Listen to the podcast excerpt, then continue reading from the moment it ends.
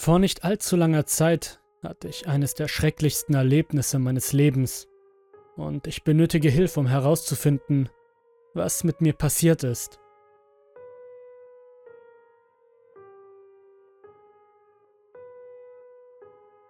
Die Nacht, in der es passierte, fing wunderbar an. Ich verbrachte die Nacht zum ersten Mal im Haus meiner Freundin. Ich hatte sie über einen guten Freund kennengelernt und wir verstanden uns ausgesprochen gut. Sie wohnte in einem kleinen umgebauten Bungalow in den Wäldern in der Nähe eines wunderschönen Sees. Wir hatten beide eine wirklich tolle Zeit. Aber die Beziehung war noch jung und ich wusste, dass ich am nächsten Tag früh zur Arbeit musste. Also verabschiedete ich mich und fuhr nach Hause. Es war ungefähr 3 Uhr morgens in der Früh, vielleicht sogar etwas früher. Es war immer noch Hochsommer und der Tag war schwül, aber die Hitze des heutigen Tages war verschwunden und die Nachtluft war mild. Ich fuhr mit heruntergekurbelten Fenstern und im Radio lief etwas Seltsames, das man nur in den frühen Morgenstunden spielen konnte. Obwohl ich todmüde war, fühlte ich mich ziemlich gut. Der Nebel war dicht, was wahrscheinlich am See lag. Die Straße, auf der ich fuhr, war eng und kurvenreich. Zu beiden Seiten der Straße standen riesige Kiefern, die so dicht in die Höhe gewachsen waren, dass man den Himmel fast nicht sehen konnte. Soweit ich mich erinnern kann, war kein Mond zu sehen, so dass ich nur meinen Scheinwerfer hatte, um die Nacht zu erhellen.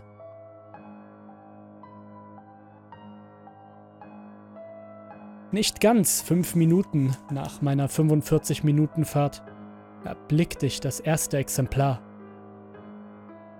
Es war eine weibliche Schaufensterpuppe, die völlig nackt am Straßenrand stand.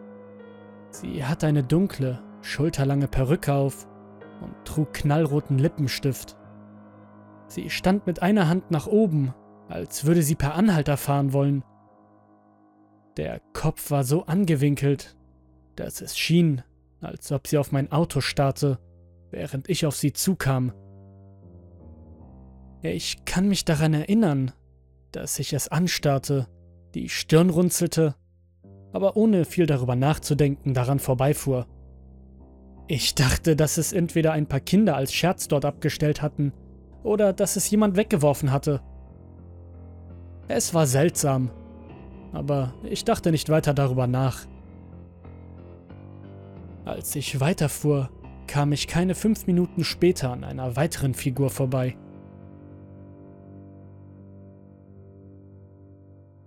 Bei der zweiten Puppe handelte es sich um eine männliche Schaufensterpuppe, die auf einem großen Felsen auf derselben Straßenseite wie die letzte saß. Diese Schaufensterpuppe war nackt und hatte die Hände über dem Gesicht.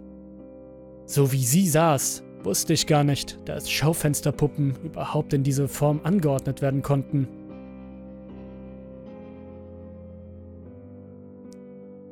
Zu diesem Zeitpunkt war ich mir sicher, dass es sich nur um ein paar Teenager handelte, die irgendeinen merkwürdigen Kram am Straßenrand aufstellten, um Leute zu erschrecken. Äh, ich rollte mit den Augen und fuhr weiter.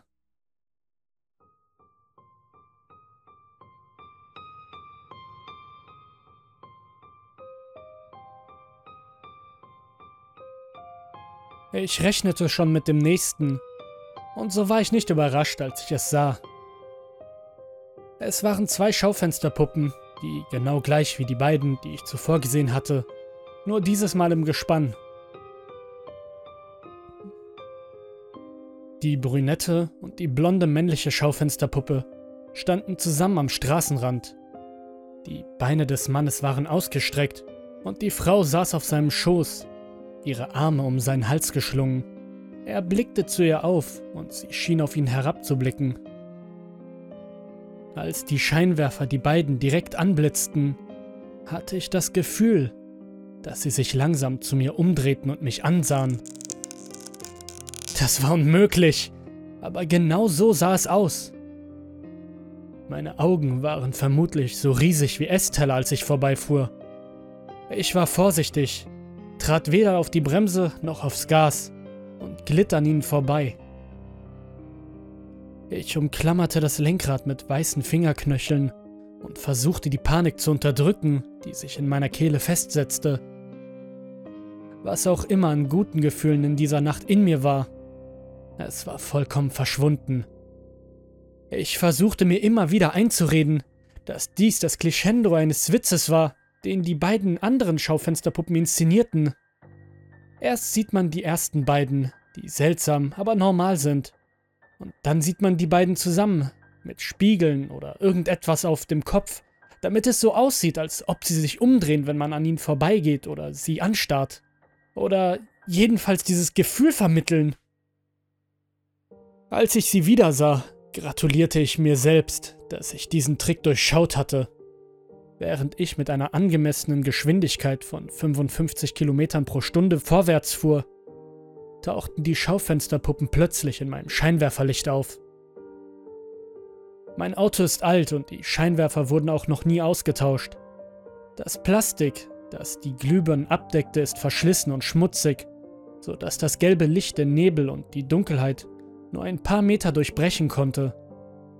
Mir blieben nur wenige Sekunden, um sie zu sehen, aber an Folgendes erinnere ich mich noch genau. Auf der Mitte der Straße standen die beiden Händchen haltend. Der Mann hatte seine freie Hand über die Augen gelegt und die Frau hielt ihre Hand mit, mit der flachen Handfläche gerade vor sich, um mir zu signalisieren, dass ich anhalten soll. Das war alles, was ich sah, bevor ich sie anfuhr.